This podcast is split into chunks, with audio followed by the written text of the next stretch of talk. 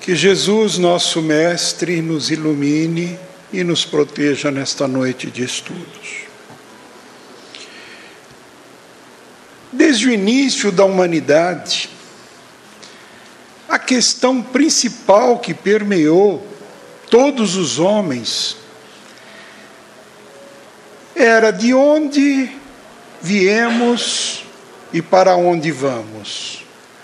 Isto consumiu séculos e séculos de estudos, debates, tratados filosóficos, mas se formos olhar para a história com uma outra ótica de interpretação, nós vemos que Jesus já havia nos dado a resposta a esta questão. Quando ele disse que há muitas moradas na casa do Pai. Entendendo nesse aspecto as moradas como os vários mundos, os vários planetas, onde as criaturas de Deus crescem, aprendem e evoluem. Já no século XIX, durante a codificação da doutrina espírita, Kardec nos trouxe ainda um maior esclarecimento. Nós somos espíritos imortais. Nós aqui passamos e passaremos tantas quantas vezes forem necessárias para a nossa sublimação, para a nossa evolução. Então aqui nós estamos num incontável, num incontável número de vezes cada vez aprendendo um pouco, errando, como na leitura que o Paulo fez do Jerônimo Mendonça, fracassando muitas vezes naquilo que planejamos, e aqui voltamos. E assim vamos fazer isto ainda muitas e muitas vezes. Mas é preciso que saibamos que cada vez que aqui voltamos, nós estamos cumprindo a um planejamento feito pela espiritualidade para cada um de nós. E dependendo da evolução de cada um, muitas vezes um planejamento feito por eles, uma escolha. Nós escolhemos o que vamos viver, o que vamos vivenciar numa nova encarnação terrena. Porque é necessário que também levemos em conta que nós somos espíritos numa experiência terrena. Lembrando um pensador francês do final do século 19 até meados do século XX, Teilhard de Chardin, que era um padre jesuíta, filósofo, biólogo, historiador, arqueólogo, autor de inúmeras obras, muitas das quais proibidas na ocasião pela própria igreja, pelo seu pensamento, um pouco avançado em relação aos seus contemporâneos, ele lapidou uma frase onde ele dizia que nós não somos seres humanos vivendo uma experiência espiritual, e sim somos seres espirituais vivendo uma experiência humana. Ou seja, nós temos que viver essa experiência humana, nós temos que vivê-la até atingir a sua plenitude. E aí nós chegamos à questão 466 de O Livro dos Espíritos, onde Kardec perguntou aos espíritos superiores por que Deus permite que os espíritos nos excitem ao mal. Questão esta que ele fez, por quê? já havia indícios de que existem, que existiam na época, hoje sabemos que esta é a realidade, não só espíritos bons, benevolentes, espíritos de luz, que nos guiam, que nos iluminam, existem também aqueles espíritos voltados para o mal, espíritos trevosos, que se comprazem em ver o fracasso dos homens durante a sua encarnação. E a esta pergunta os espíritos responderam. Os espíritos imperfeitos são instrumentos próprios para pôr em prova a fé e a constância dos homens na prática do bem. Como espírito que és, tens que progredir na ciência do infinito, daí passares pelas provas do mal para chegares ao bem. E é uma verdade, nós só poderemos chegar a uma plenitude do bem se nós experimentarmos o mal. Como é que nós vamos julgar algo se não vivenciarmos? Como eu posso emitir uma opinião de um assunto do qual eu não tenho conhecimento? Fala-se muito em pessoas autodidatas. São pessoas que se esmeram no estudo por conta própria. E ele se diz especialista neste ou naquele assunto. Isso requer uma reflexão mais profunda como ele pode se tornar um especialista se ele não vivenciar aquele assunto? Um exemplo bem comum: o indivíduo que frequenta uma faculdade, um médico, ele entra num vestibular muito concorrido, estuda assídua e arduamente, e ele acaba galgando a cada ano um novo mérito, uma nova etapa a ser cumprida. Terminado o curso, ele é um médico, teve toda aquela teoria, mas como é que ele vai avaliar aquele aprendizado que ele recebeu se ele não colocar em prática? Por isso, é necessário que ele faça uma residência ele vai começar a praticar aquilo que ele aprendeu. Ele só poderá dizer que é um bom profissional depois de passar por tudo aquilo. Depois de estagiar, fazer residência, depois de fazer um outro curso de, de pós-graduação e tudo mais. Aí sim ele se torna um expert. E se nós formos avaliar, isto vale para qualquer profissão. E ela nunca termina, ele está sempre se atualizando. Ainda mais nos dias de hoje, com toda a tecnologia ao dispor, todo mundo pode aprender um pouquinho mais a cada dia. Assim é a nossa encarnação. Nós temos que passar pelo mal realmente para podermos avaliar e aprender. Se por um lado nós temos esses espíritos que nos assediam para a prática do mal, do outro lado, nós temos os espíritos bondosos que estão esperando a nossa decisão para o bem. Vamos lembrar sempre que nós, na encarnação terrena, nós temos o livre arbítrio, ou seja, nada nos é imposto. Nós recebemos a sugestão. Quem não se lembra de aqueles desenhos animados, tem ali o anjinho, de um lado todo azul e do outro lado aquele capetinha vermelho espetando, cada um querendo fazer um puxar para o seu lado. É uma demonstração simplória, mas é a realidade, é o que acontece. Nós temos espíritos nos assediando para a prática do mal. Ainda nesta questão, os espíritos continuem, continuam.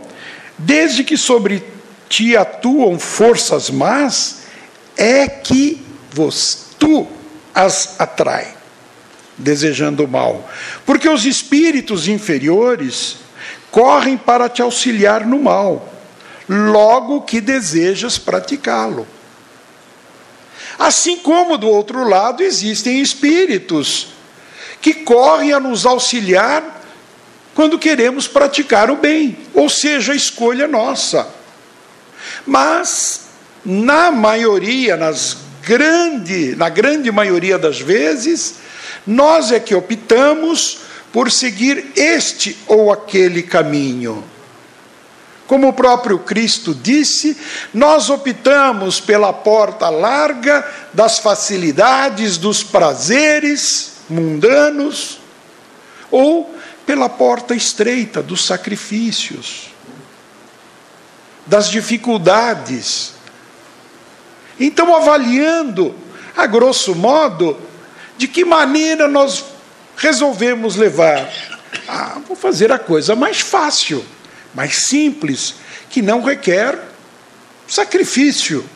E assim vamos trilhando esse caminho.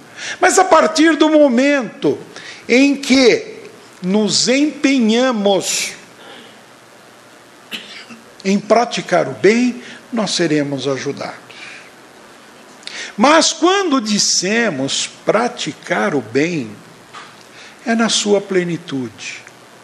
Palavra maravilhosa que a irmã Joana, na sua obra, a plenitude, o amor de plenitude, ou seja, quando atingimos o ápice. Então, quando resolvemos praticar o bem, não é doar uma cesta básica,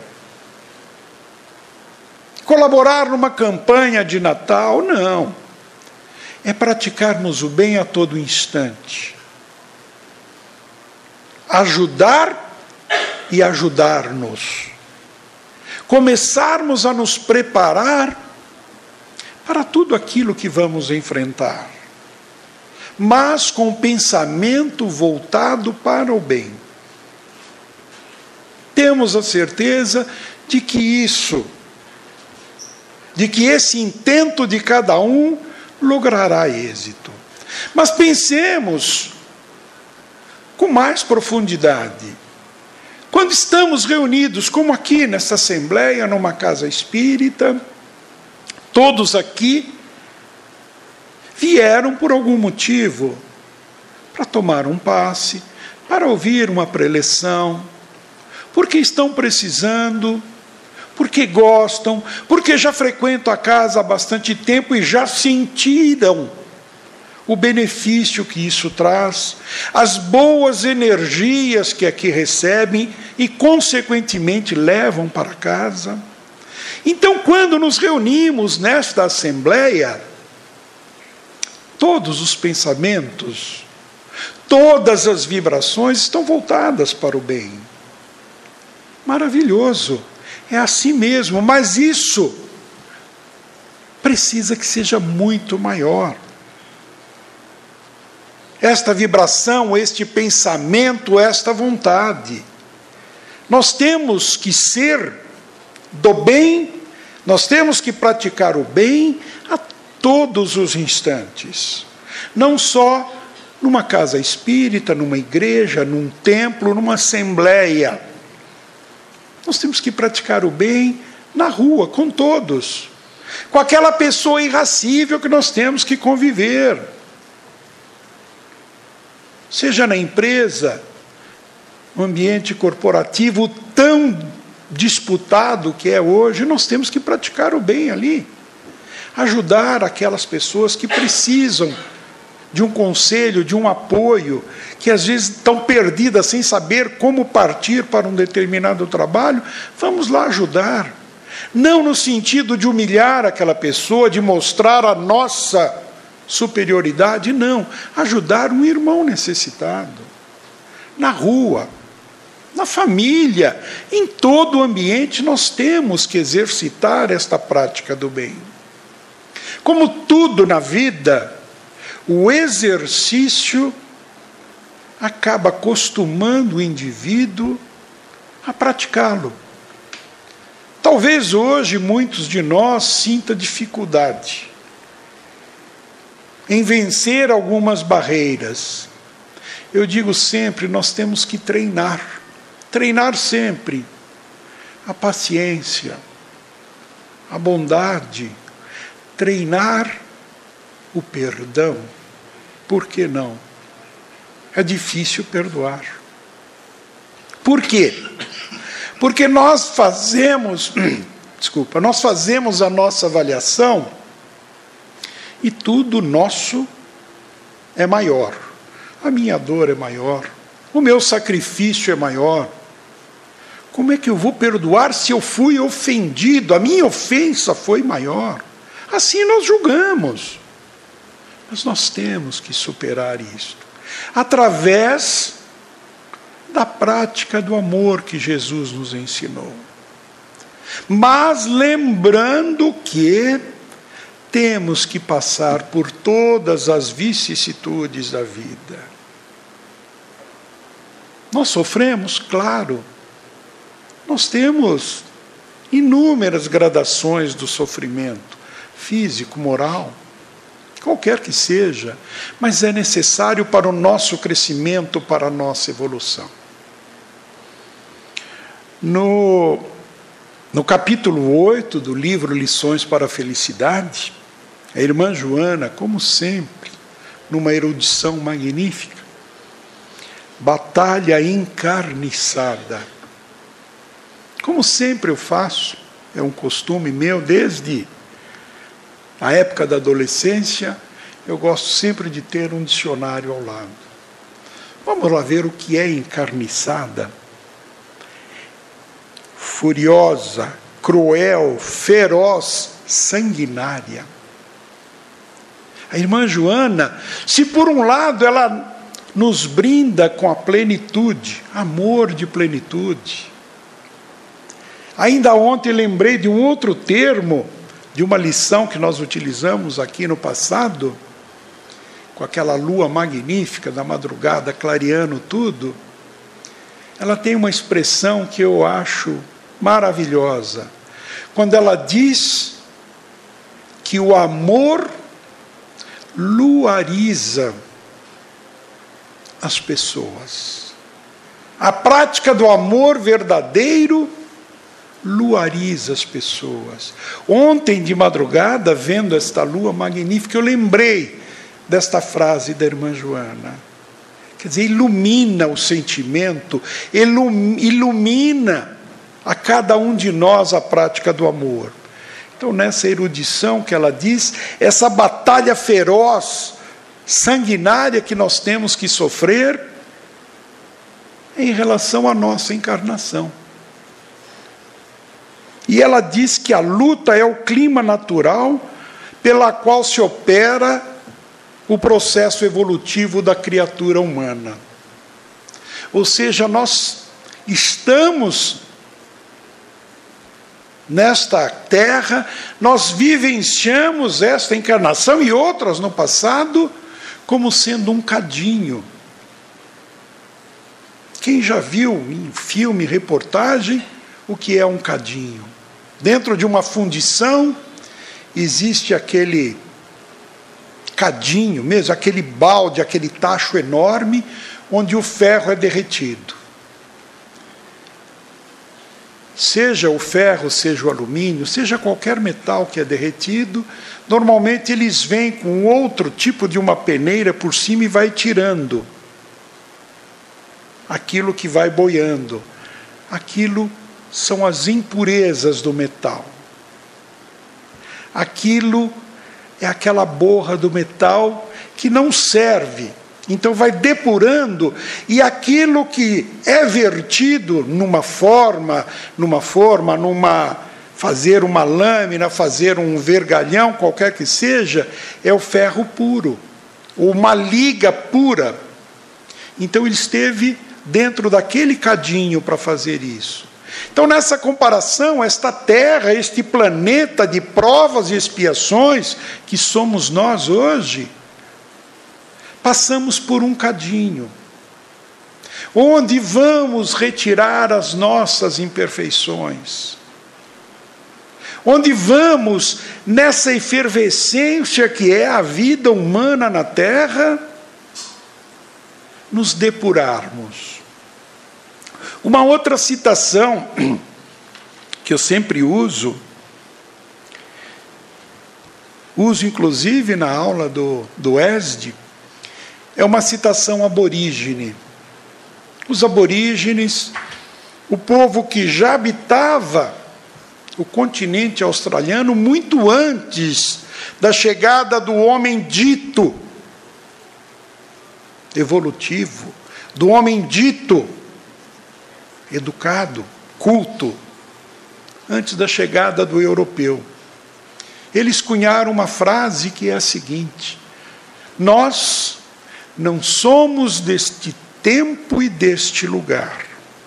Aqui viemos para observar, aprender e amar. Depois voltamos para casa. Ou seja, no mesmo significado de Tiar de Cardan, nós não somos deste planeta, nós somos espíritos vivendo uma experiência nesta terra. Estamos aqui para depurar, e aí voltamos para casa, melhorados, acrescidos, evoluídos. Mas, se nos deixarmos seduzir por esses espíritos que querem nos atrapalhar, seja lá qual for o motivo, muitas vezes por motivos que eles, espíritos, acham justos, pois querem a vingança, outros porque querem atrapalhar a evolução. Se atrapalhar a evolução de uma raça, eles saem vitoriosos. Vitoriosos, supostamente, porque o mal nunca vencerá. Mas se nós nos sucumbirmos nós teremos que voltar. Uma, duas, três, sei lá, tantas vezes quantas forem necessárias. E essa é a marcha incessante. Então, quando a irmã Joana fala dessa batalha encarniçada, ela fala que as batalhas encarniçadas são travadas em toda parte, como decorrência dos limites morais do ser humano, particularmente quando escravizado ao egoísmo e direcionado pela insensatez decorrente desse egoísmo. O que nós vemos no mundo atual? Pessoas voltadas à prática do mal, Pessoas com um senso de moral muitas vezes quase inexistente, se comprazem em atacar o semelhante, onde, onde ser bom é ser idiota, é ser bobo, é ser trouxa. Muitas vezes nós vemos isso. E muitas vezes de pessoas próximas, pegadas que são, ligadas fortemente ao materialismo. Querem, querem curtir o dia de hoje, não importa o amanhã, sem pensar nas consequências desses atos. E se assim o fizermos, se começarmos a pensar dessa maneira, nós veremos num futuro que é tempo perdido. Este livro, Lições para a Felicidade, foi escrito em 2002, portanto, quase 20 anos atrás. E a irmã Joana pontua alguns aspectos de uma maneira bastante contundente. Mais à frente ela diz: os escândalos se sucedem, tomando sombria, tornando sombria a paisagem moral dos homens e mulheres terrestres nos mais diferentes segmentos da sociedade trazendo os desequilíbrios e extremadas aberrações que espocam. E aí ela cita algo que,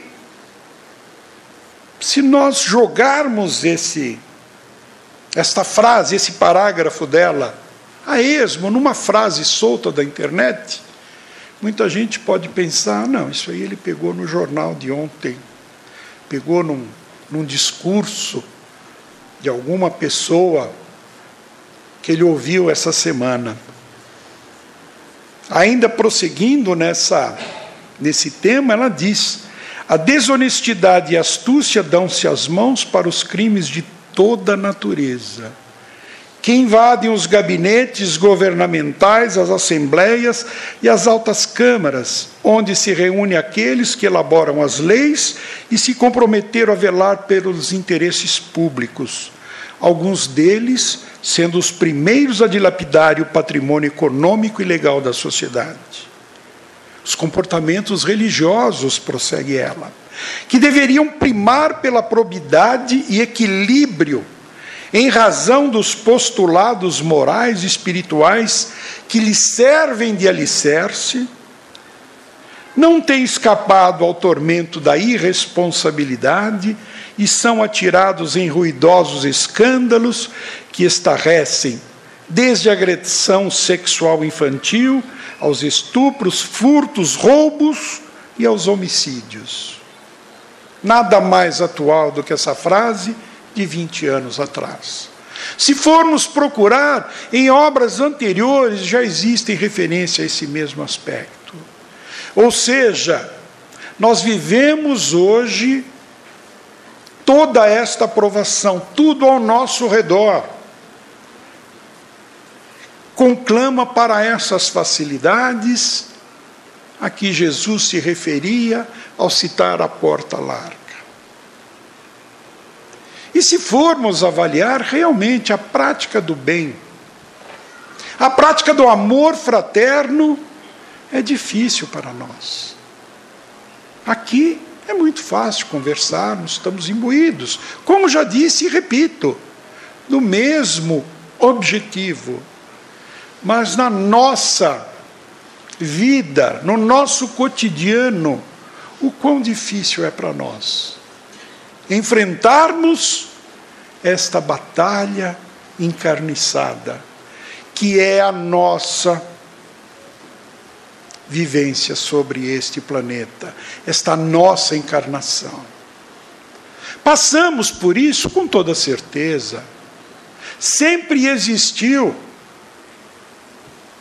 espíritos tentando bloquear a evolução. O próprio Cristo passou por isso há dois mil anos atrás.